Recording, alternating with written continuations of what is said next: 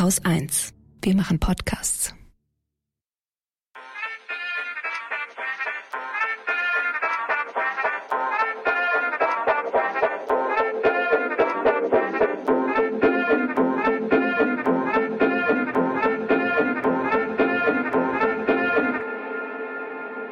Hi und herzlich willkommen beim Lila Podcast Feminismus für alle.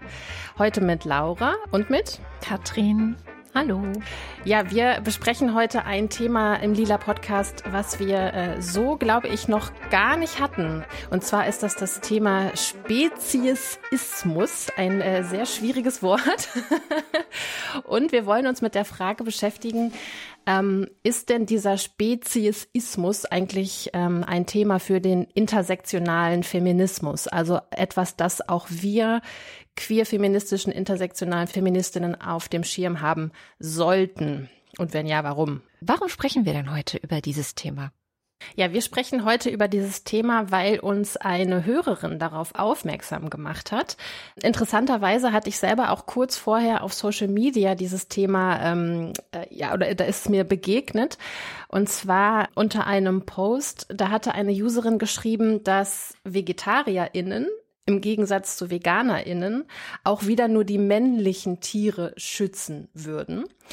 Und das war ganz spannend, weil da direkt jemand drunter kommentiert hatte, so sinngemäß, ja wie, wird jetzt der Feminismus schon auf Tiere hier übertragen und angewandt oder was, so was ist denn da los?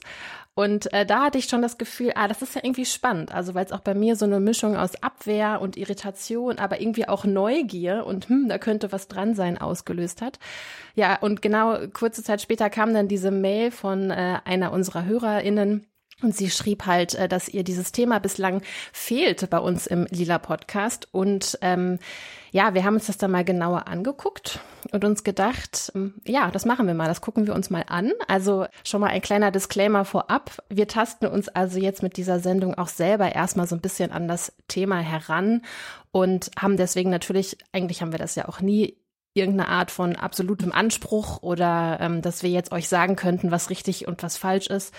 Und schon gar nicht wollen wir jetzt irgendwie das große, große Fass aufmachen, ob jetzt vegane Ernährung gesund und gut und richtig ist oder natürlich oder wieder natürlich ist. Das sind Fragen, die gehören ähm, jetzt heute in diese Folge nicht rein. Ich fand es aber auch total spannend. Also du hast ja dann gleich gesagt, komm, lass uns dann in der nächsten Sendung darüber sprechen. Ich war so, oh Gott, wirklich ernsthaft, weil ich mir auch vorstellen kann, dass es so ein bisschen ein Wespennest sein könnte.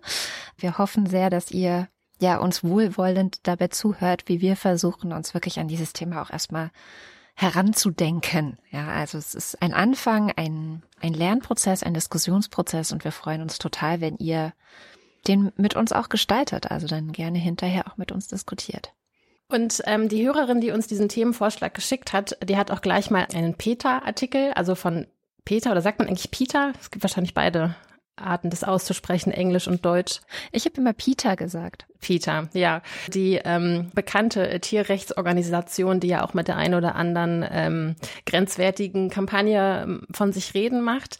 Ähm, wir haben uns auf jeden Fall diesen Artikel mal genauer angeschaut und ähm, ich habe da jetzt einfach mal so ein paar Thesen oder Forderungen aus diesem Artikel mal mitgebracht, die auch tatsächlich nicht uninteressant sind. Also ähm, man kann halt sagen, Peter fordert in diesem Artikel, den wir euch auch in die Show Notes natürlich ähm, reinstellen, dass Feministinnen sich solidarisch zeigen sollen eben mit nicht menschlichen weiblichen Lebewesen. Und ähm, es wird zum Beispiel auch dann in diesem Artikel gesagt, dass äh, Produkte wie Milch, Käse und Eier, dass das halt sexistische Produkte sind, weil eben Tiere wie Milchkühe, Hennen, Ziegen, Schafe und so weiter, die werden ausgebeutet und zwar eben, weil sie reproduktionsfähig sind. Und ähm, es ist jetzt nicht nur diese, ähm, diese Ausbeutung, sondern eben auch im ja, Late Stage Capitalism, dass eben die Tierhaltung ja auch so ist, dass äh, das wirklich systematisch Manipulation eben an den Reproduktionssystemen dieser Tiere begangen wird. Also jetzt als Beispiel, dass wenn eine Henne von Natur aus vielleicht so ihre 20 Eier im Jahr legen würde, dann ist so eine, eine, ähm, eine Henne, die eben ja, um die Eier von ihr zu nehmen und zu verkaufen, die so gehalten wird, ich habe gerade ein bisschen Wortfindungsschwierigkeiten, dass die eben bis zu 300 Eier im Jahr legen muss. Oder seien es die Kühe, die dann eben künstlich besamt werden, indem da der Arm mit einem langen Handschuh eingeführt wird, etc. etc.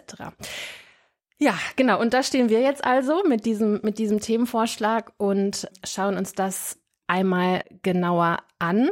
Und bevor wir das machen, würde mich bei dir auch total interessieren, äh, Katrin, was waren denn so deine ersten Gedanken zu jetzt dieser Frage, ob das in den Feminismus gehört oder nicht? Ja, meine, ganz ehrlich, ähm, und aber ich hoffe, äh, am Ende der Sendung wird mir das nicht mehr übergenommen, weil der allererste Gedanke war, ja, ist total wichtig, aber so. Und dieses Aber bezog sich eher auf so ein Gefühl von, wir haben echt andere Probleme, Leute.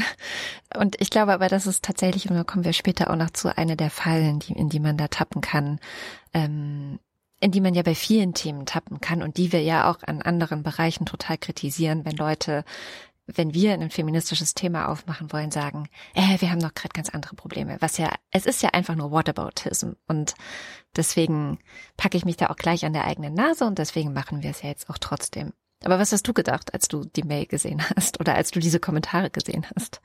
Ähm, ja, bei mir war es ja so, dass der erste Moment von Hö war ja schon, als ich diesen ähm, Social Media Post gesehen hatte, mhm. den ich gerade beschrieben habe. Deswegen war ich schon so ein bisschen geöffneter, als die Mail kam.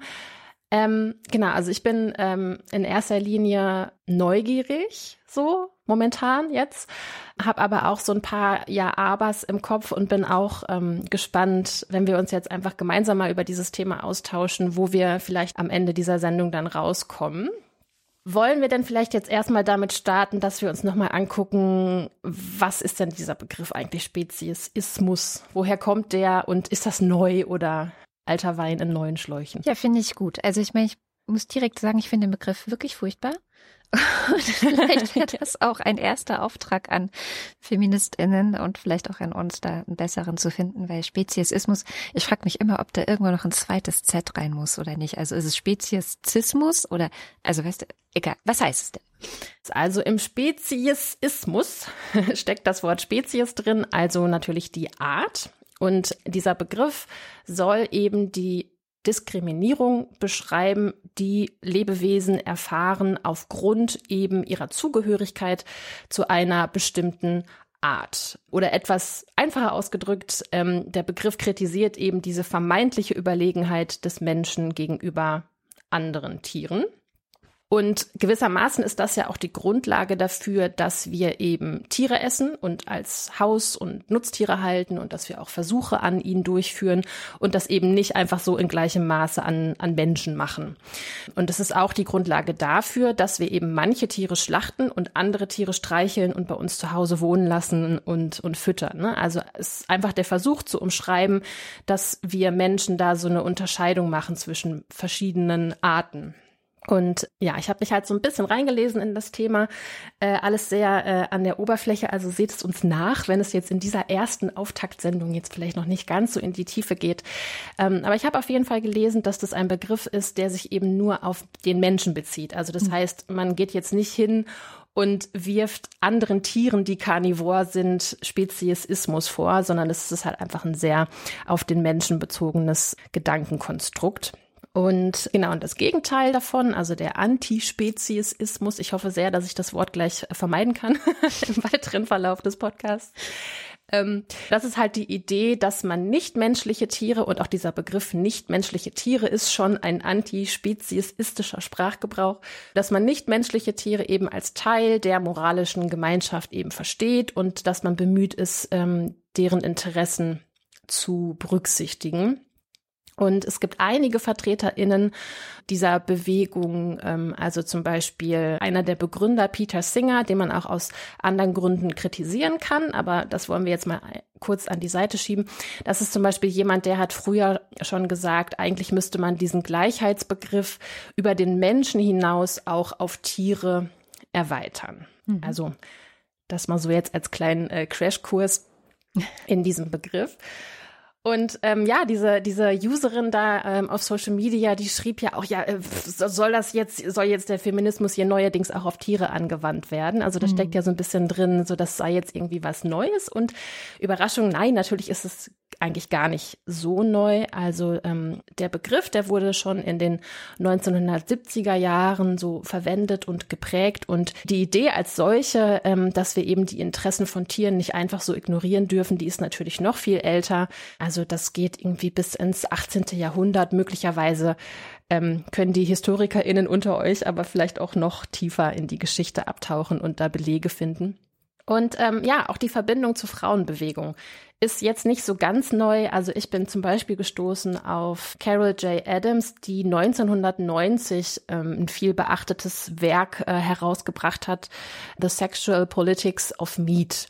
Also sie ist zum Beispiel auch schon damals vor über 30 Jahren eine von denen gewesen, die halt gesagt haben, so eine antipatriarchalische Lebensweise oder die, die antipatriarchalische Bewegung ist gleich äh, eine vegetarische Bewegung oder mhm. es ist antipatri antipatriarchalisch, sich vegetarisch zu ernähren. Meine Güte, das sind aber viele schwierige Worte heute in ja. dieser Folge.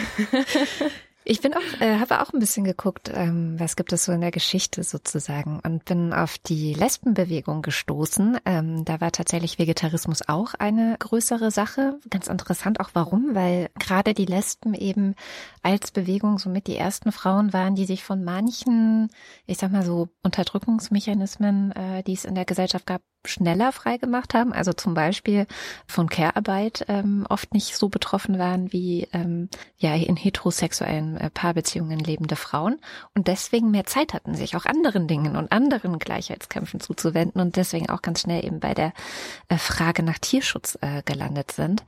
Und tatsächlich waren auch in der zweiten Frauenbewegung dann zum Beispiel beim Frauenwiderstandscamp ähm, vegetarisches Essen total selbstverständlich. Also weil die auch gesagt haben, so nee, das ist ein, ein Teil des Patriarchats, dass wir hier äh, die ganze mhm. Zeit Tiere essen und wir machen das nicht. Kleine lustige Side Note war dann, dass auf diesem Frauenwiderstandscamp im Nachbardorf dann die äh, Currywurstbude überrannt wurde, weil eben nicht alle anwesenden Frauen der Meinung waren, dass vegetarische Ernährung jetzt genau das sein muss, ähm, was zu dieser Bewegung gehört. Also das nur als Klammer, aber trotzdem war das schon so als Gedanke auf jeden Fall auch in der zweiten Frauenbewegung relativ stark. Ja, und ich habe auch gelesen, ähm, selbst bei den ähm, Suffragetten war das wohl auch schon so, dass es da ähm, natürlich jetzt nicht alle, aber äh, das war auf jeden Fall da auch schon ein Ding, sich vegetarisch zu ernähren. Ne? Also da sind wir auch jetzt am Anfang des 20. Jahrhunderts. Ähm, Genau, da geht es eben um die Bewegung in Großbritannien und den USA, die sich für das Frauenwahlrecht eingesetzt haben. Und auch da hat man diese Parallele gesehen. Genau, und als deutsches Beispiel ähm, bin ich gestoßen auf Margarete Herz, die war Zahnärztin und es gibt eine mhm. Biografie von Ingeborg Boxhammer, da steckt es dann schon drin. Ähm, der Titel der Biografie ist Herren ihrer selbst, Gedankenstrich Zahnkunst, Wahlrecht, Vegetarismus. Fand ich Geil. auch. Ich habe das Buch nicht gelesen, aber ich fand schon den Titel irgendwie ziemlich lustig. Und Franz Kafka, der ja auch Anfang des 20. Jahrhunderts gelebt hat ähm, und den ich sehr verehre und schätze. Franz Kafka war auch Vegetarier. Ach, spannend. Weil er so ein sehr feinfühliger Mensch war. Und das wäre so eine meiner Thesen, dass so eine gewisse Feinfühligkeit schnell in den Vegetarismus führen könnte. These. Das ist spannend, ja. Ja, das wusste ich gar nicht über Kafka. Ähm, ich bin noch über Mary Shelley gestolpert, die Autorin mhm. von, äh, von Frankenstein. Und äh, da wird ja auch gesagt, dass diese Geschichte über äh, Frankensteins Monster, dass das irgendwie so die mit die erste literarische Erzählung zum Thema Speziesismus ist. Das konnte ich jetzt so schnell nicht äh, verifizieren, aber ähm, ja, darüber bin ich auf jeden Fall auch gestolpert. Ja, ja also wir sehen, so ganz neu ist es nicht. Absolut. Es gab schon viele, die sich davor Gedanken drüber gemacht haben. Und aber wie gesagt, mir wäre es nochmal vielleicht auch überlegenswert, ob wir nicht ein anderes Wort finden können, weil ich finde es wirklich wahnsinnig sperrig und auch akademisch so ein bisschen. Und ich habe oft Angst und die Angst ist ja auch, oder beziehungsweise die Kritik finde ich auch oft berechtigt, dass man so in so einen Elfenbeinturmsdiskurs gerät, weil man eben mhm. auch solche Begriffe verwendet. Und ich mag zum Beispiel Tierrechte ganz gern oder ähm, kommt jetzt so ein bisschen aus der Pädagogik das Wort Gleichwürdigkeit. Also eigentlich bezieht er sich auf die Beziehung zwischen Erwachsenen und Kindern, aber ich denke mir, warum sollte man es nicht auf Mensch und die anderen Tiere übertragen? Oder auch Tierwürde fände ich einen total spannenden Begriff, den man ja mal versuchen könnte zu etablieren. Also ich habe nicht mit Speziesismus, siehst du, jetzt habe ich es wieder gesagt, Spezies, Speziesismus an sich ein Problem, ähm, sondern wirklich mit dem Wort. Aber ich glaube, dass sich dahinter halt eine sehr große Welt an guten Ideen und, und Philosophien und ethisch-moralischen Fragestellungen bietet. Und die können wir uns ja jetzt mal anschauen.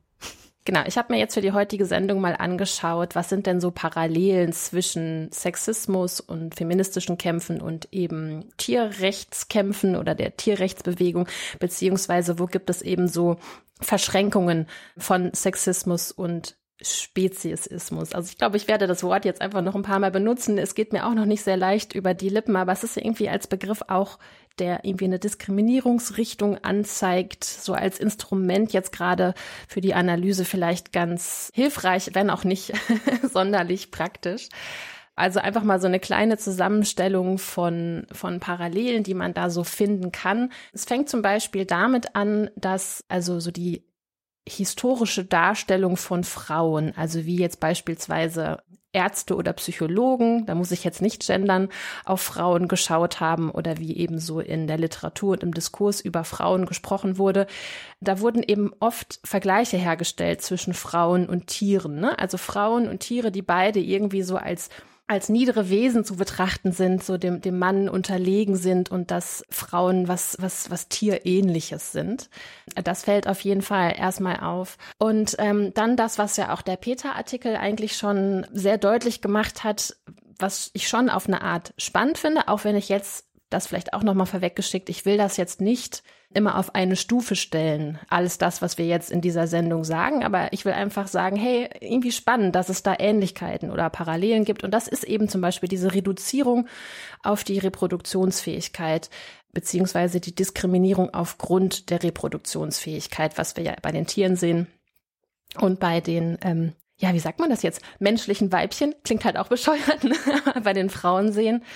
Total spannend ist auch dieser ganze Bereich Objektivierung. Also das kennen wir eigentlich alle aus der Werbung oder eben einfach aus sexistischen Darstellungen in Film oder Pornografie beispielsweise. Ne? Also das ist ja wirklich, das kann man so richtig nebeneinander legen. Ne? Also wie einfach Fleisch in der Werbung irgendwie sexualisiert wird. Ja, also sei es irgendwie das Grillhähnchen, das kross gebratene mit so einem Bikini-Abdruck ist ein Beispiel, über das ich gestolpert bin oder einfach, dass ähm, das Fleisch und Fleischwaren irgendwie in einer sexy anmutenden Art und Weise beworben werden und andersrum eben so diese Ver Verfleischlichung, ich weiß nicht, ob das ein Wort ist, ähm, von Frauen, ja. Jetzt ist es eins. So die dann so irgendwie wie Essen als konsumierbare Objekte irgendwie in Szene gesetzt werden und es gibt ja auch tatsächlich sogar so eine so eine Ästhetik, die man auch finden kann in bestimmten Bereichen. Jetzt beispielsweise die ähm, im Schlachthaus angekettete Frau im Porno oder so. Ne? Alles jetzt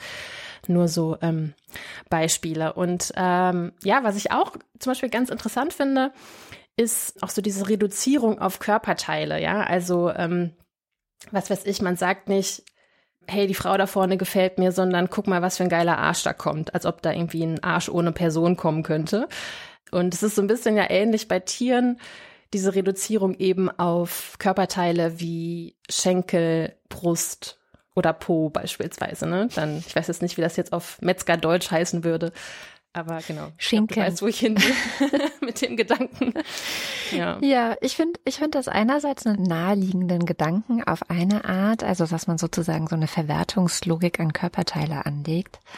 Aber ich habe auch so ein bisschen ein Problem damit. Also ich denke, dass es eigentlich ein, ein Irrtum ist, das zu sehr gleichzustellen. Ich glaube schon, dass das ähm, Fokussieren auf, also sowas wie Filets oder Schenkel oder so, dass das was damit zu tun hat, ähm, irgendwie Essgewohnheiten. Ne? Also mhm. Leute mögen halt bestimmte Teile vom Tier nicht, weil sie das eklig finden in der Vorstellung. Also Innereien zum Beispiel ist ja so eine ganz große Diskussion und ähm, die schmeißen dann halt lieber den ganzen Rest weg. Also fettige, knorpelige Teile, Innereien, äh, Schnauzen und Ohren und so weiter. Was ich finde, noch viel mehr Verachtung eigentlich für das Tier ausdrückt.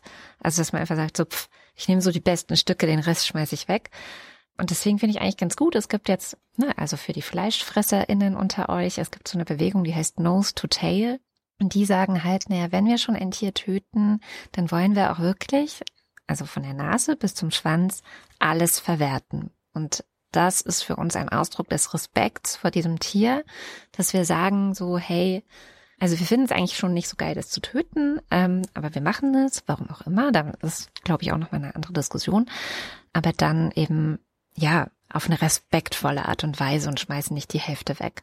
Und das knüpft dann was an, was mir begegnet ist vor, vor über 20 Jahren. Ähm, da äh, war ich bei so einem Art äh, Workshop und es ging eben auch darum, darüber zu sprechen, was für Kulturen ähm, eigentlich indigene Völker leben, also was für ein Miteinander zwischen Natur und Mensch ähm, und was für eine Haltung zur, zur Natur und insbesondere auch zu Tieren dort eben drin steckt.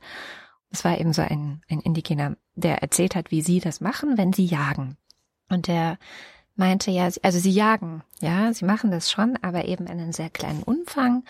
Und wenn, dann bedanken sie sich vorher bei dem Tier, dass es für sie gelebt hat.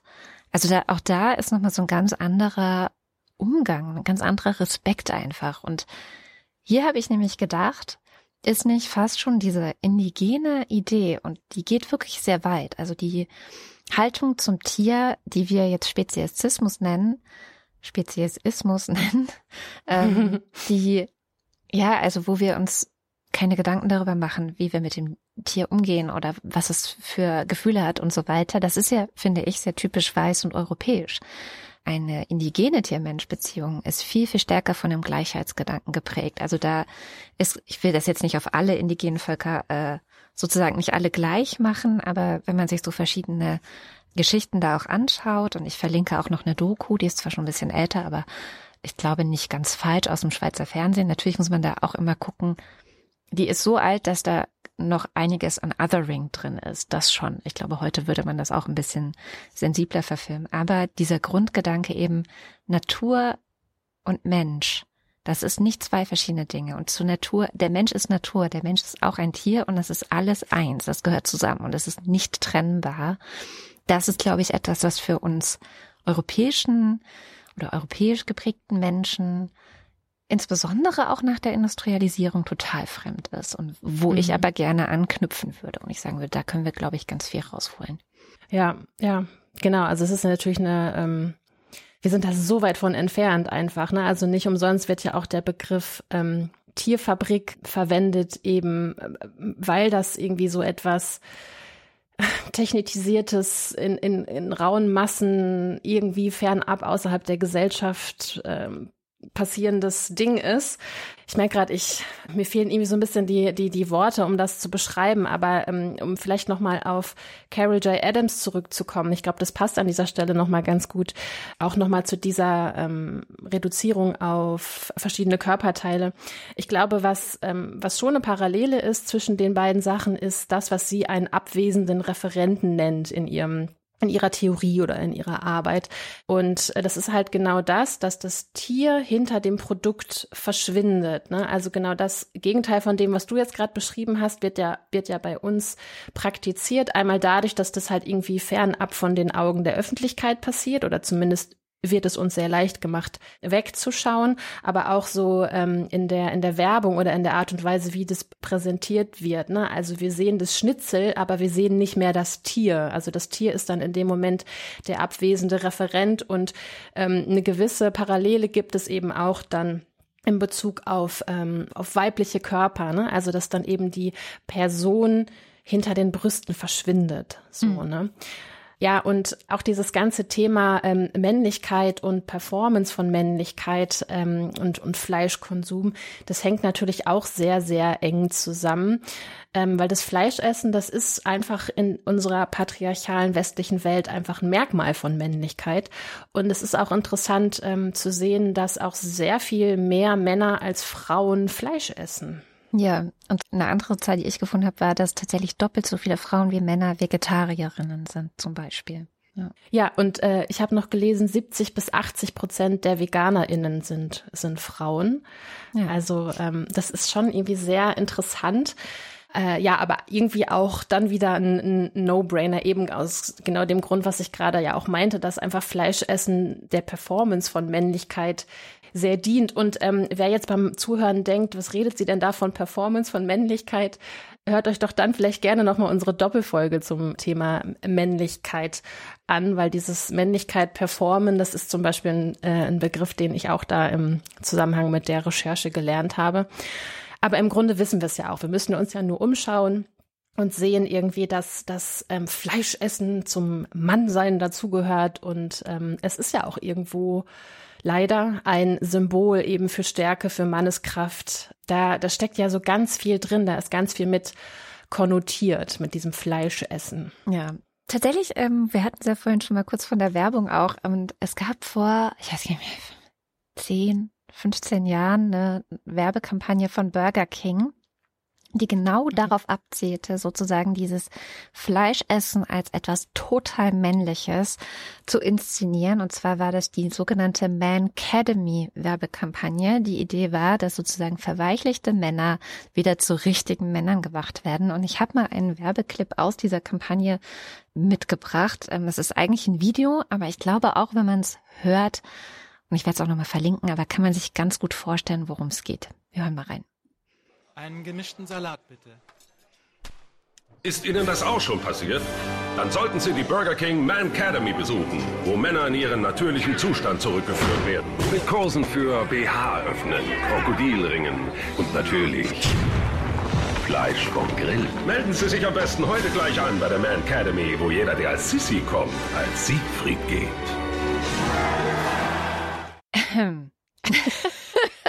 Wow. Ich glaube, das ist wirklich alles, was wir hier bisher sehr theoretisch versucht haben zu erklären in einem 30 Sekunden Werbespot. Ja, auf den Punkt gebracht. Und ja, natürlich ist das wahrscheinlich nicht hundertprozentig äh, ernst gemeint gewesen, aber auch als Witz ist es halt einfach nicht lustig. Ja, also die Botschaft ist schon so, ey, wer auf Fleisch verzichtet, also der Typ am Anfang, wer hätte einen Salat bestellen, der ist halt nicht männlich, der ist unmännlich. So, das ist die Botschaft. Genau, also wir sehen, wir sehen daran ähm, eigentlich schon ganz klar, dass ähm, ja, dass eben sich für Tierrechte einzusetzen, für vegane Ernährung, für für Verzicht, dass das eben gleich schon gekoppelt ist, ne, mit mit irgendwie Männlichkeit und dass wenn man das irgendwie als Ziel ähm, umsetzen muss, dass man an dieser Frage der Männlichkeit halt einfach irgendwie nicht vorbeikommt und das auf eine Art neu definiert werden muss. Also man könnte das auch umgedreht äh, sagen, dass eben der Angriff auf Männlichkeit, auf Männlichkeitskonstrukte, eben auf, auf schädliche Männlichkeitskonstrukte, dass das gewissermaßen sogar halt ein Instrument des Tierschutzes sein kann. Das finde ich so als Gedanke jetzt erstmal, wir bewegen ja jetzt hier einfach sehr viele Gedanken, als Gedanken finde ich das erstmal total spannend. Mhm. Und umgekehrt zu dem, was wir gerade besprochen haben, ist es ja auch so, dass der Tierschutz eben ein sehr, ähm, ich mache Anführungszeichen, weibliches Image hat. Ja, also dass der gerne mal eben als weich und als emotional geframed wird, als unsachlich oder als ähm, irrational und natürlich auch das Lieblingswort als hysterisch. Mhm. ja, ich finde auch, man sieht da ganz gut äh, noch eine Verschränkung, die mir eingefallen ist in der Vorbereitung, dass äh, Kinder sind ja super empfänglich für Tierschutz. Also ich bin selber als Grundschülerin rumgelaufen und habe Unterschriften gesammelt gegen Walfang. Und die Reaktionen darauf waren halt nicht, dass die Leute gesagt haben, also die Erwachsenen gesagt hätten, mhm. oh ja, Walfang ist aber wirklich auch eine ganz schlechte Idee, sondern die Reaktion war so, Süß, ja, wie süß, guck mal. Also es hat halt einfach keiner ernst genommen. Und ich finde, hier verschränken sich dann auch noch so ein bisschen Speziesismus und Adultismus, dass sozusagen der Einsatz für Tierrechte als etwas ja, Unreifes, Unerwachsenes auch angesehen wird. Ne? Das, was ich ja selber als erste Reaktion hatte, dieses, haben wir nicht andere Probleme? Ja, äh, so. ja und ähm, was auch noch mit reinspielt, ist, ähm, und auch darüber hatten ja Lena und ich in unserer Doppelfolge gesprochen, dass, ähm, dass Männlichkeit auch einhergeht mit ähm, einer Unterdrückung der eigenen Gefühle. Und es ist eben auch ein Kernelement, dessen, dass halt die Tierindustrie, so wie sie ist, überhaupt funktionieren kann. Eben, dass wir kein Mitleid mit den Tieren haben. Ja, also indem ich das halt ähm, aufgrund meiner beispielsweise männlichen Prägung irgendwie unterdrücke und gar nicht so sehr fühle und wegschiebe, dieses Mitleid gegenüber den Tieren, kann das halt immer so weitergehen. Und auf der anderen Seite tut aber ja auch die Industrie sehr viel dafür, dass eben dieses Mitleid mit den Tieren nicht entstehen kann, indem eben diese ganzen Dinge ähm, im Verborgenen äh, geschehen und ähm, man halt oftmals gar nicht weiß, wie genau das jetzt eigentlich vonstatten geht, wenn geschlachtet wird oder wie Milch ähm, erzeugt wird. Und das ist einfach nicht im Mainstream angekommen mit den entsprechenden Bildern bis jetzt. Mhm. Und ja, also wir haben jetzt schon eine ganze Menge Verschränkungen benannt. Und bis hierhin leuchtet es mir erstmal eigentlich total ein, zu sagen, wenn wir Feminismus und insbesondere intersektionalen Feminismus verstehen als eine Bewegung, die eben Machtverhältnisse analysiert, die Ausbeutungsbeziehungen analysiert und benennt und bekämpft und eben sich gegen Diskriminierung und Unterdrückung auflehnt, dann kann man eigentlich nicht bei den Tieren damit aufhören. Also daraus muss jetzt erstmal noch keine Handlung folgen, aber wenn man das so ganz zu Ende denkt, muss man eigentlich auch dann als fleischessende Feministin zumindest sich das angucken und gefallen lassen und sagen, ja, auch ich bin dann Teil eines Systems, in dem ähm, eben Ausbeutung und Leid und Unterdrückung und Diskriminierung geschieht. Also so bis hierhin gehe ich da erstmal mit oder kann das sehr gut nachvollziehen. Wie mhm. geht's denn dir da jetzt bis jetzt an dieser Stelle? Ja, total. Also ich finde das auch bisher alles sehr nachvollziehbar und muss dann doch nochmal zurückkommen zu diesem Artikel auch von der Pita, wo es darum ging zu sagen, naja, und die weiblichen Tiere werden ausgebeutet, weil sie reproduktionsfähig sind. Ähm, und dieses Wort der Ausbeutung, da muss ich dann doch nochmal so ein so ein Fragezeichen dran setzen. Also ich, vielleicht als Hintergrund, ich wäre fast Biologin geworden, bin es nicht, aber äh, ich habe drei Jahre lang Biologie studiert und dann abgebrochen und würde nochmal fragen, ob es nicht auch andere Tier-Mensch-Beziehungen gibt, wo Eier, Milch ähm, und vielleicht sogar Fleisch auch eine Rolle spielen. Ich hatte vorhin schon die indigenen Völker genannt, aber ich denke, vor der Industrialisierung und heute vielleicht noch bei nomadisch äh, lebenden Völkern, also wo Menschen und Tiere so zusammenleben, auch oft in, in dem gleichen äh, Zelt oder in dem gleichen Haus zusammenleben, ähm, da geben die Tiere Milch und werden aber dafür gefüttert und auch geschützt. Und da habe ich mich gefragt, ob das nicht viel mehr eine Symbiose ist als eine Ausbeutung. Also Symbiose in der Biologie ist ja im Gegensatz zu Parasitismus, dass zwei oder mehrere Arten, die jetzt nicht zusammengehören, so miteinander leben, dass beide was davon haben und beide davon profitieren. Ähm, es gab dann auch den Begriff Mutualismus, wo ich drüber gestolpert bin. Auch hier geht es darum, dass man von diesem Zusammenleben eben profitiert, dass es ein Geben und Nehmen ist, also eine Kooperation letztendlich. Mhm.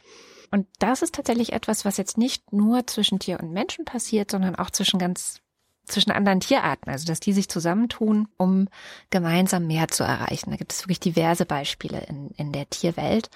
Und die Frage ist dann eigentlich, die sich so aus diesem Gedanken heraus für mich stellt, nicht ob, sondern unter welchen Bedingungen eigentlich das Halten und auch Nutzen von Tieren ethisch vertretbar sein kann. Also auch wenn das dabei darum geht, Milch, Eier, Honig und Co zu nutzen. Bei Fleisch würde ich jetzt erstmal, das würde ich jetzt erstmal ausklammern, weil ich finde, das Töten von einem Tier ist sicherlich keine Symbiose, weil das Tier dabei stirbt. Ja, also ich glaube, Symbiose, ähm, die Voraussetzung für dieses Wort ist, dass beide am Leben bleiben und beide wirklich was davon haben. Deswegen ist Fleischverzehr und da sind wir dann genau an dieser Trennung zwischen, ist es Veganismus, ist es Vegetarismus. Ich denke, Fleischverzehr ethisch vertretbar zu machen, wird schon sehr, sehr schwierig. Und mhm. Da hat ganz gut gepasst am Wochenende, also letztes Wochenende, vor zwei Tagen, wir nehmen Montag auf, vor zwei Tagen war ein wunderschöner Artikel in der Wochentatz, der sich mit genau solchen Fragen auseinandergesetzt hat. Der Titel war Vertrag mit Tieren. Und da ging wirklich auch diese ganze Theorie, also auch das Wort Speziesismus kam drin vor, Peter Singer wurde ähm, genannt und die haben eben versucht zu gucken, wie könnte denn eine bessere Tier-Mensch-Beziehung aussehen und haben auch so verschiedene AutorInnen und DenkerInnen äh, da zitiert. Und ein Vorschlag, den ich sehr, sehr schön fand, habe ich mal mitgebracht und ich lese es einfach mal vor. Die Beziehung zwischen Mensch und Tier muss nicht unbedingt aufgekündigt werden, sie muss nur neu geregelt werden. Die amerikanischen Sozialwissenschaftler Sue Donaldson und Will Kimlicka entwickeln dafür eine Staatstheorie, in der sie verschiedenen animalen Gruppen unterschiedliche Privilegien bis hin zu Bürgerrechten zuerkennen. In diesem Ansatz verfügen alle über ein elementares Lebensrecht.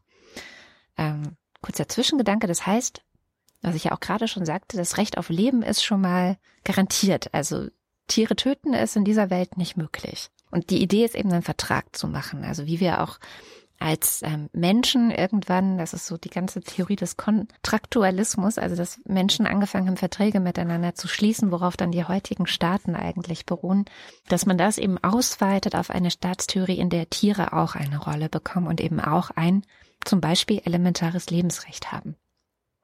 Und die Taz schreibt dann weiter, und das finde ich tatsächlich einen leider äh, wahren Einwand. Äh, ich lese weiter vor. Zur Wahrheit gehört aber auch, dass wir von all diesen Entwürfen bei weltweit wachsendem Konsum tierischer Produkte Äonen entfernt sind. Daher gilt es, andere Möglichkeiten auszuloten. Es bedarf eines Gesellschaftsvertrags. Tiere brauchen Anwältinnen und Fürsprecherinnen, die ihren Belangen Gehör verschaffen. Zitat Ende. Und das fand ich einen richtig schönen Gedanken und ziehe da so ein bisschen für mich raus.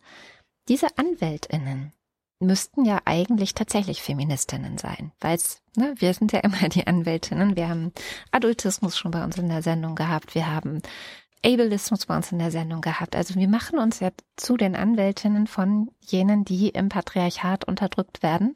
Und ich glaube, das hast du mich inzwischen auch schon überzeugt in, dieser, in diesem Gespräch hier.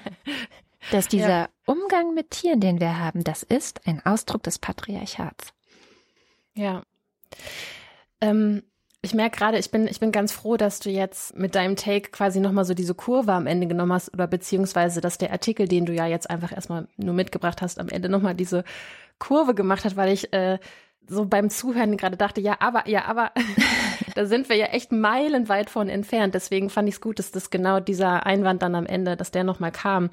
Weil äh, natürlich ist das eine krasse Form von Ausbeutung, wenn, ähm, also jetzt nur mal als Beispiel, was ich gelesen habe, eine Kuh, die irgendwie normalerweise irgendwie 15 bis ähm, 20 Jahre alt werden kann, die dann eben in der im industriellen Milchproduktion nach drei bis vier Jahren einfach so komplett durch ist, weil sie halt immer wieder besamt wird und immer wieder Kälber kriegen muss, damit sie Milch produziert, die ihr dann ähm, sofort ähm, weggenommen werden. Und natürlich wird dieses Tier erstmal nicht getötet, aber es ist ja ein komplett von Leiden geprägtes und einfach unwürdiges Leben, mhm. das dieses Tier dann äh, da führt in dem Moment. Deswegen, also ne, beim Zuhören dachte ich so, ja, okay, das ist alles total schön, aber irgendwie ja auch Utopie und sehr so Gedankengebilde, weil dir die derzeit herrschende Realität ja einfach so eine schreiend ungerechte andere einfach ist. Aber vielleicht ist das auch wieder so ein sowohl als auch Moment. Ähm, dass man vielleicht, also ich meine, im Grunde machen wir das ja immer, wenn wir uns über so feministische Themen auseinandersetzen, dass wir Utopien entwerfen und gleichzeitig aber auch noch damit beschäftigt sind zu sagen, so wie es jetzt ist, äh, geht es nicht und da muss sich radikal was ändern. Ne? Ja, voll. Also ich finde auch, es kann ja kein Argument sein, das fand ich aber immer schon, nur weil wir da sehr weit von weg sind und eine große Mehrheit in der Gesellschaft noch nicht bereit zu sein scheint, Klammer auf, aber ich beobachte auch, dass es in den letzten allein zehn Jahren oder sowas einen wahnsinnig krassen Anstieg gab zum Thema Vegetarismus und Veganismus auch. Also mhm. insbesondere mhm. auf Social Media ist da ja wahnsinnig viel los. Also die junge Generation macht da ganz, ganz viel und zeigt eben auch, wie gut man vegetarisch kochen kann. Also wer sagt, dass es nicht schmeckt, wenn man vegetarisch kocht, der kann halt nicht kochen. So, also, da kann man ruhig die eigene Messlatte ein bisschen höher legen. So, insofern habe hab ich da schon Hoffnung, wenn ich sehe, was allein in den letzten zehn Jahren passiert ist, dass dann in den nächsten zehn Jahren wieder entsprechend sehr viel passieren kann und wir eben sowieso nie weiterkommen, wenn wir nicht mal anfangen, bestimmte Dinge zu denken und auszuformulieren. Ja, absolut.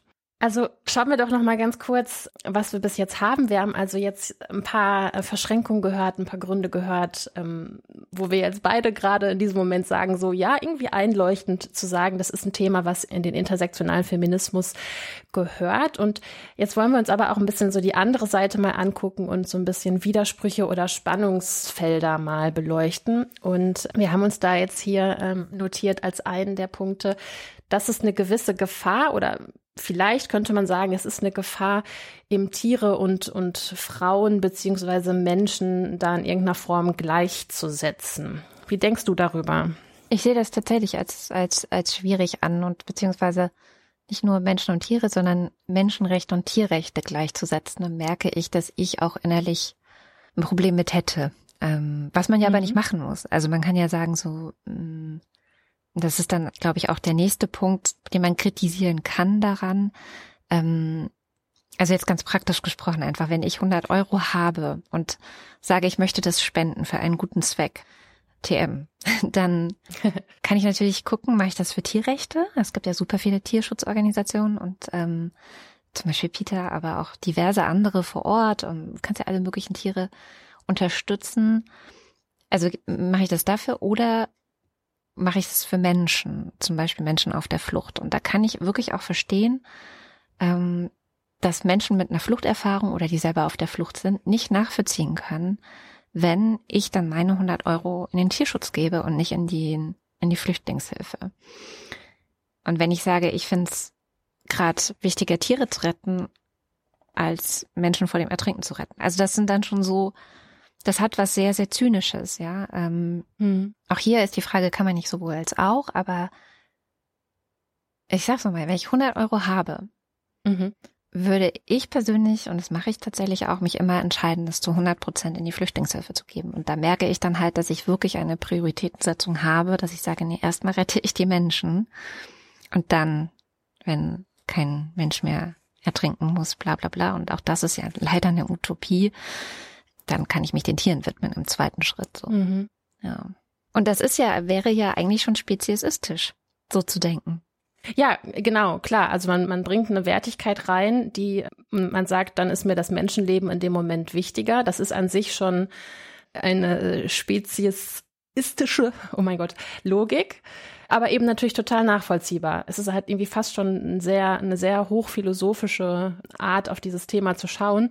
Aber rein praktisch ist es ja so, dass wir ja eigentlich die Ressourcen und die Mittel hätten, eben um all diese Probleme anzugehen. Also jetzt rein theoretisch. Ne? Also die, die Probleme liegen ja schon ähm, viel tiefer und müssten auf einer ganz anderen Ebene schon strukturell anders angepasst werden, damit sie eben gar nicht erst in der Form entstehen.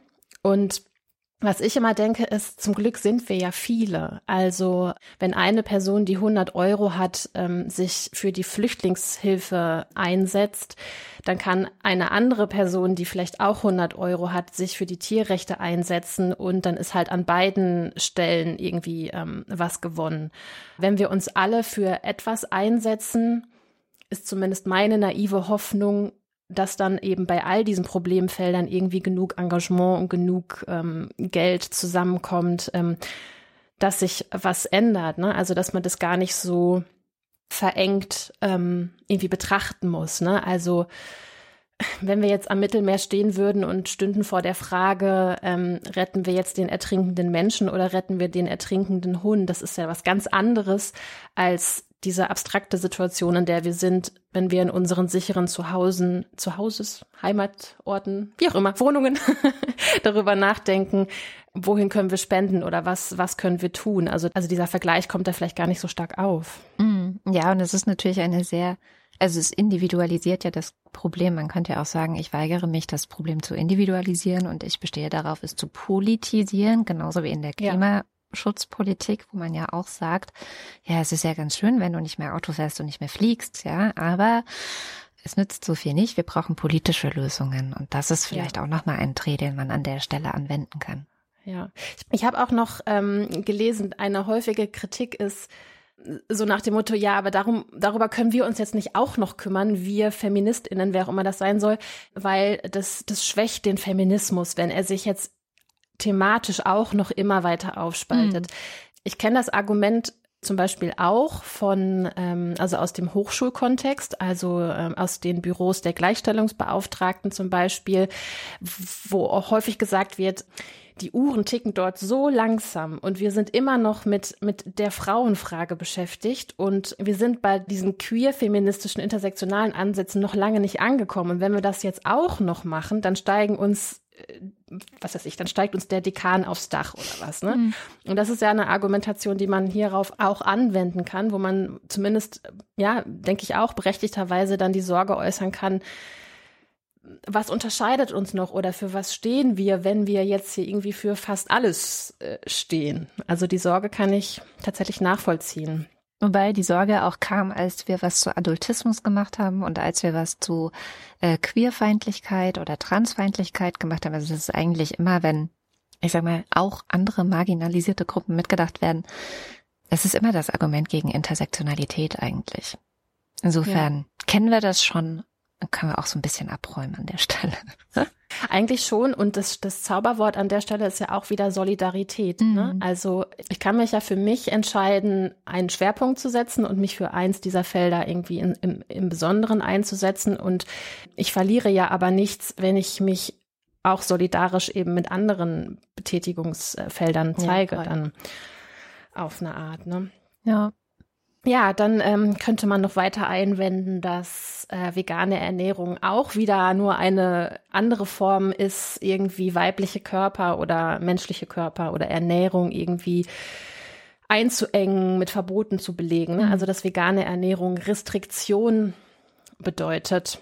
Ja, gut, ich meine, es ist ja eine freiwillige Sache, ne? Deswegen, da, da ist es halt eh ja, äh, wir sind ja noch lange nicht an dem Punkt, wo Menschen vorgeschrieben wird, vegan zu leben. Also von daher finde ich das auch erstmal nichts, was mir Sorgen macht an der Stelle. Eigentlich nicht, ne? Kann man, kann man auch einen Haken dran machen. Wo ich ein bisschen ähm, ambivalenter bin, ist tatsächlich die Kritik, ähm, dass Veganismus, äh, dass das was sehr Elitäres, sehr Klassistisches ist und dass das etwas ist, was man sich leisten können muss.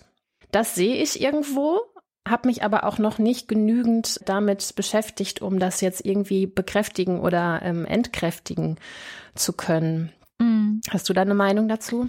Ja, zwei. Also das eine ist eine sehr anekdotische Erfahrung. Ich war lange Vegetarierin, jetzt nicht Veganerin, aber Vegetarierin.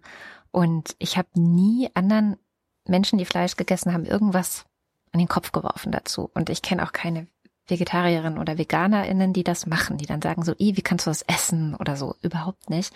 Im Gegenteil, man bekommt von den anderen, von den Fleischessern und EsserInnen eigentlich die ganze Zeit, ähm, äh, also man wird immer unter so einen Rechtfertigungsdruck gesetzt. Äh, das mhm. schmeckt doch nicht, äh, ist das denn gesund, äh, dies, äh, das. Also man ist eigentlich permanent dabei, zu rechtfertigen und zu argumentieren, warum man jetzt kein Fleisch isst. Das heißt, da würde ich die Frage stellen, ist das nicht nur im Kopf der anderen? Ja, also dass sozusagen die, die auf Fleisch verzichten oder auch auf äh, tierische Produkte generell verzichten, dass die sich elitär oder äh, distinktionsmäßig so verhalten. Die haben halt eine Entscheidung getroffen, die essen was Bestimmtes nicht. Viele Menschen in der Gesellschaft essen bestimmte Dinge nicht, entweder weil sie es so entschieden haben oder weil es ihnen nicht schmeckt oder weil sie irgendwelche Allergien auch haben oder so. Mhm. Und ganz oft reagieren aber die anderen darauf mit so, hä, du hältst dich wohl für was Besseres. Aber das ist in deren Kopf so. Das ist nicht ja. automatisch wirklich eine Botschaft, die diejenigen senden, die bestimmte Dinge nicht essen. Und das, ja, das andere. Ist eine Projektion, ja, genau. voll. ja. Und das andere Argument ist, dass, und das ärgert mich auch wahnsinnig, diese ganzen veganen und äh, Fleisch- und Tierproduktfreien, äh, ich sag mal, Ersatz in Anführungszeichen Produkte, also Hafermilch, äh, Sojaprodukte, äh, was auch immer. Darf man Hafermilch, darf man nicht sagen, ne? Ähm, Haferdrink. Aber Scheuermilch, das ist ja. sehr unlogisch. Aber ja, Haferdrink müsste man da mal sagen. Dass die ja. verglichen mit so manchem industriell hergestellten Tierprodukt teurer sind. Und das ist natürlich wieder eigentlich eine, eine Kritik am Kapitalismus. Also da können auch nicht die Veganerinnen was dafür, so, sondern das ist die Industrie, das ist die äh, Lebensmittelproduktion, die sich entschieden hat, damit einfach super viel Geld zu verdienen, anstatt es eben für den günstigen Preis anzubieten, für den sie es wahrscheinlich auch anbieten könnten. Und da hat ja gerade eine Discounterkette, ich weiß gerade nicht mehr welche, den Vorstoß gewagt und gesagt, so, und das, das beenden wir jetzt. Wir machen diese Produkte, bieten wir nicht mehr teurer an als die, wo Tiere leiden mussten, sondern ich glaube, es war irgendwie gleicher Preis oder sogar günstiger. Ne? Und das fand ich auch mhm. einen sehr wichtigen Schritt einfach, um genau dieses Argument, dass es klassistisch ist, auch zu entkräften. Aber auch das kommt nicht von den Veganerinnen, sondern das kommt halt durch Kapitalismus. Das ist ja auch wieder genau dieser, diese Ebene, die du gerade schon angesprochen hast, ähm, zwischen Individualismus und äh, dem Politisieren einer Thematik, weil das ist an sich ja wirklich ähm, kritikwürdig, zu sagen, das ist jetzt was, was man von unten nach oben irgendwie in, in Gang setzt und das können dann natürlich nur die Menschen machen, die mehr Geld im Portemonnaie haben. Und bei dieser Kritik, dass viele das irgendwie nur machen, weil es dann irgendwie ein Distinktionsmerkmal ist, äh, weil es irgendwie identitätsstiftend ist, da denke ich mir immer so, ja, das mag ja sein, aber das tut ja auch niemandem weh. Also wenn ich mich dann dadurch besser fühle, dass ich sagen kann, ich bin ich bin Veganerin und ähm, ich habe irgendwie meine Peer Group, das ist für mich jetzt eigentlich auch kein Argument dann gegen eine tierproduktfreie Ernährung. Ja gut, und dann kann man natürlich noch alles auseinandernehmen, was äh, an Peter problematisch ist. ja. Aber wir können es eigentlich auch lassen, oder? Ja, also genau, wir müssen da jetzt, glaube ich, nicht so im, im Detail drauf eingehen. Wir werden euch auch in die Shownotes mal einen kleinen Link setzen zu einer ähm, extrem sexistischen Kampagne von Peter, die auch ähm, vor ein paar Jahren sehr stark kritisiert wurde. Ähm, die hieß My Boyfriend Went Vegan, wo einfach ja, häusliche Gewalt verherrlicht wurde, was halt einfach gar nicht geht. Und also es ist auch irgendwie ein No-Brainer. Natürlich gibt es auch in der veganen Bewegung, äh, wie überall auch sonst, Sexismus, Rassismus, Antisemitismus und äh, vor allen Dingen auch Faschismus, Verschwörungserzählungen. Also ähm, genauso wenig wie vegan immer gleich gesund bedeutet, bedeutet vegan immer gleich irgendwie ähm, erstrebenswert und richtig und frei von Makeln oder so. Mhm. Ne?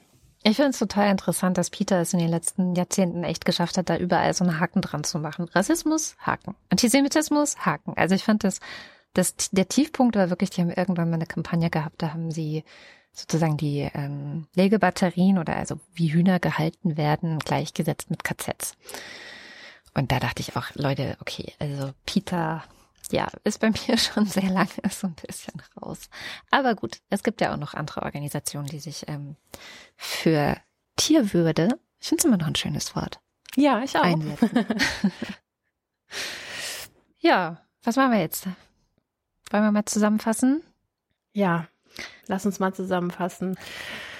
Ich glaube, ich habe es vorhin schon einmal gesagt, aber ähm, tatsächlich nehme ich für mich mit, ähm, es wird gerade bei so bei so progressiven Bewegungen oder wenn man wenn man irgendwie etwas kritisiert, dann kommt immer gleich so, ja, äh, hast du eine bessere Idee oder dann mach's doch besser oder äh, so, ne? Und ich denke mir immer so, ähm, lass uns doch einfach mal einen Gang runterschalten und wir können uns doch jetzt erstmal in diese Analyse begeben und mal Gedanken bewegen und irgendwie erste Erkenntnisse sammeln und sehen, oh ja, da liegt was im Argen, das ist nicht okay, das kann nicht so weitergehen, ohne dass man das sofort ähm, in, in Handlung umsetzen muss. Hm. Gerade wenn wir über so ein Thema sprechen wie Ernährung, was einfach sehr, sehr tief geht und in unserem Alltag verankert ist und wo es auch einfach schwierig ist, da Veränderungen herbeizuführen. Ja, also genauso wie wir ja sehr patriarchal geprägt sind, sind wir ja eben auch in Ernährungsfragen total äh, geprägt. Ne? Also ich komme aus dem Ruhrgebiet und sage immer, man, mich hat man mit dem Kotelett aufgezogen.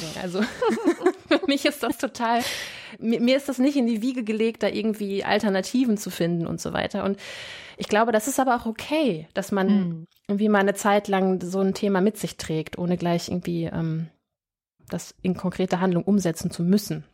Und man kann es ja mal probieren. Wir haben ja noch Veganuary. Also der Monat, in dem alle mal für einen Monat wenigstens vegan leben oder es versuchen oder gucken, ob das für sie passt oder nicht. Und wo auch alle Supermärkte gefühlt äh, alle veganen Produkte runtersetzen und Angebote haben. Ähm, und ich finde das eine ganz gute Idee. Ich hatte auch mal äh, für einen anderen Podcast haben wir eine muslimische vegane Köchin interviewt und die hat auch gesagt, es ist überhaupt nicht notwendig, immer gleich von 0 auf 100 alles zu sein, ja, also so 100 Prozent perfekte Veganerin, sondern wenn man einfach so guckt, was kann man nach und nach vielleicht ersetzen, wo kann man ohne dass man wirklich darunter leidet. Also keine Ahnung, statt einem Joghurt einen Sojajoghurt oder was weiß ich, ja, ist jetzt nur ein gesponnenes Beispiel. Oder äh, statt den alten Fischstäbchen nehme ich jetzt die von die gibt es tatsächlich auch von den gleichen Herstellern, gibt es auch vegane Fischstäbchen und so weiter. Das finde ich auch lustig, dass die gleichen Hersteller, die die Fleischprodukte auf den Markt bringen, jetzt auch sehr groß dabei sind und wahrscheinlich auch den Preis hochtreiben ähm, mit den veganen Ersatzprodukten. Also dass man einfach guckt, so hey, im kleinen Anfang eine Sache ersetzen, gucken, passt das, die nächste Sache ersetzen und auch okay sein, wenn man, also ich bin da selber zum Beispiel mit Käse, dass ich merke, ich kann nicht ohne Käse leben. Es klingt erbärmlich, aber es ist, im Moment ist es einfach meine Realität und ja, dann auch ein bisschen nachsichtig mit sich selbst, aber auch mit anderen zu sein. Ja. Also klar, wenn man das jetzt mal eiskalt analytisch anguckt, ist es natürlich inkonsequent. Und ähm, ich kann auch jeden verstehen, der sagt, wir Menschen haben eine Wahl und die Tiere haben sie nicht. Mhm. Ja, ja, nur äh, denke ich einfach, es ist, es ist okay, ähm, es ist okay, inkonsequent zu sein. Also ich finde, ähm, das ist, das, das Leben ist schon irgendwie schwierig genug und, und da irgendwie ähm, progressiv Veränderungen ähm, in die Welt zu tragen, die sich sehr vehement dagegen wehrt, ist, äh, ist, ist schwierig genug und es ist, es ist okay, inkonsequent ähm, zu sein auf eine Art und äh, das braucht es auch nicht. Also in keiner progressiven Bewegung braucht es eben die hundertprozentige Konsequenz. Also wenn, wenn alle schon ein bisschen was ändern, dann ist ja schon total, äh, total viel gewonnen. Ja. Ja. Ja, und was ich halt, was wir ja auch schon hatten, ist die Idee, dass es eben, und das hat, das hat Antje Schrupp mal ganz schön auf den Punkt gebracht, eine Politik des sowohl als auch zu fahren. Also eben, wenn dann so eingewendet wird, Herr Feminismus muss sich doch um Frauen kümmern, was hat es denn mit Tieren zu tun, dass man sagt, ja, man kann sich sowohl um die Belange von Frauen kümmern, als auch um die Belange von Tieren, als auch um die Belange von Kindern, als auch um die Belange von Menschen mit Behinderung und so weiter und so fort. Also das ist ja kein Ausschlusskriterium. Die Frage ist aber vielleicht tatsächlich dann irgendwann, wo hat Feminismus seine Grenzen? Also mhm. ich weiß noch früher, als wir 2007, 2008 angefangen haben, so diesen Begriff Feminismus in der deutschen Debatte wieder mehr zu benutzen, nachdem der ähm, bis dahin eigentlich ziemlich out war, kam halt mhm. immer irgendein Dude um die Ecke und gesagt, aber warum dann sagt ihr dann nicht gleich Humanismus statt Feminismus? So, ne? Und das ist halt dann mhm. wirklich die Frage, warum benutzen wir weiterhin dieses Wort Feminismus? Was hat es dann noch mit Feminismus zu tun? Wo hat der seine Grenzen? Ab wann sollten wir sagen, gut, dann sind wir jetzt alle Humanistinnen? Oder wenn wir Tiere noch mit einbeziehen, weiß ich nicht, was für einen Begriff wir dann finden, aber das ist vielleicht auch irgendwo eine rein ja, eine, eine rein akademische Elfenbeindebatte, ehrlich gesagt. Ja, ja, und das ist auch einfach, das ist auch einfach komplett nachrangig. Ja. Also äh, ich kann, ich bin da voll fein mit zu sagen, hey, das sind die Begriffe, die wir gerade haben, die sind äh, äh, längst nicht perfekt. Ne? Also wir haben uns jetzt ja auch einen Ast abgebrochen bei dem Wort Speziesismus und äh, gute Gründe gefunden, warum das jetzt vielleicht nicht der allerbeste Begriff ist, aber die Idee, die dahinter steckt, zu bewegen, mhm. das ist doch eigentlich das, worum es geht. Und äh, ich habe da gar keine Lust, mich dann da irgendwie ähm, aufzuhalten. Also ich kann sagen, jo, stimmt, ist jetzt irgendwie nicht perfekt und ich kann auch verstehen, dass es immer noch Leute gibt, die bei dem Wort Feminismus ähm, jetzt nur an die Frauenfrage denken. Aber hey, die werden es schon rausfinden, wenn sie sich ein bisschen mehr mit dem Begriff äh, beschäftigen. Oder die werden auch verstehen, dass das Wort Humanismus halt schon besetzt ist. Ich meine, das Ziel ist ja sowieso in einer weit entfernten utopischen Zukunft, dass es Feminismus eben einfach nicht mehr braucht. So. Und das hindert mich ja nicht daran, jetzt in dem Moment aktiv zu werden und äh, den Finger in diverse Wunden zu legen. Und das lenkt immer so ein bisschen ab von der eigentlichen Problematik. Ne? Voll. Ja, ich finde, wir haben das gut gemacht, Laura. Ja, für so, also ne? für eine erste Sendung zu einem äh, großen Thema. Genau, also ähm, so als wir haben halt halt einfach relativ spontan jetzt diesen, diesen HörerInnenwunsch einfach mal umgesetzt, haben uns jetzt an dieses Thema ähm, herangetastet und haben auch gedacht, ihr habt beim Zuhören den meisten Mehrwert, wenn ihr uns einfach so ein bisschen folgt dabei, wie wir unsere Gedanken entfalten. Aber es gibt bestimmt Aspekte, die wir nicht äh, bedacht haben. Und wenn euch noch was dazu einfällt ähm, oder ihr noch Anregungen habt, dann ja, meldet euch immer gerne bei uns. Also ihr könnt uns zum Beispiel über Instagram erreichen, da zum Beispiel per Direktnachricht oder die gute alte E-Mail an post at lila-podcast.de. Geht natürlich auch. Wir hören immer sehr gerne von euch und auch weiterhin sehr, sehr gerne mit Themenwünschen und Ideen. Wunderbar. Dann würde ich sagen, schaltet in zwei Wochen wieder ein.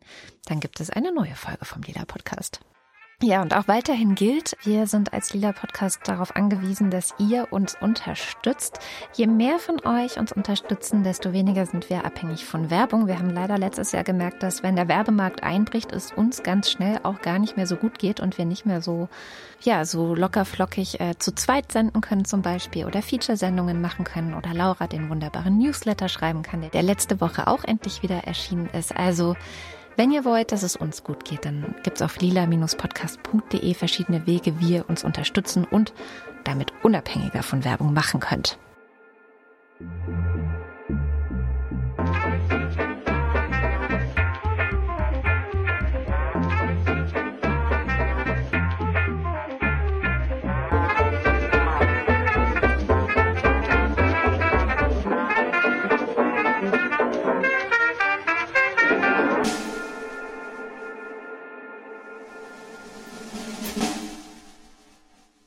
Der Lila Podcast ist eine Produktion von Haus 1. Am Mikrofon waren heute Katrin Rönecke und Laura Lukas.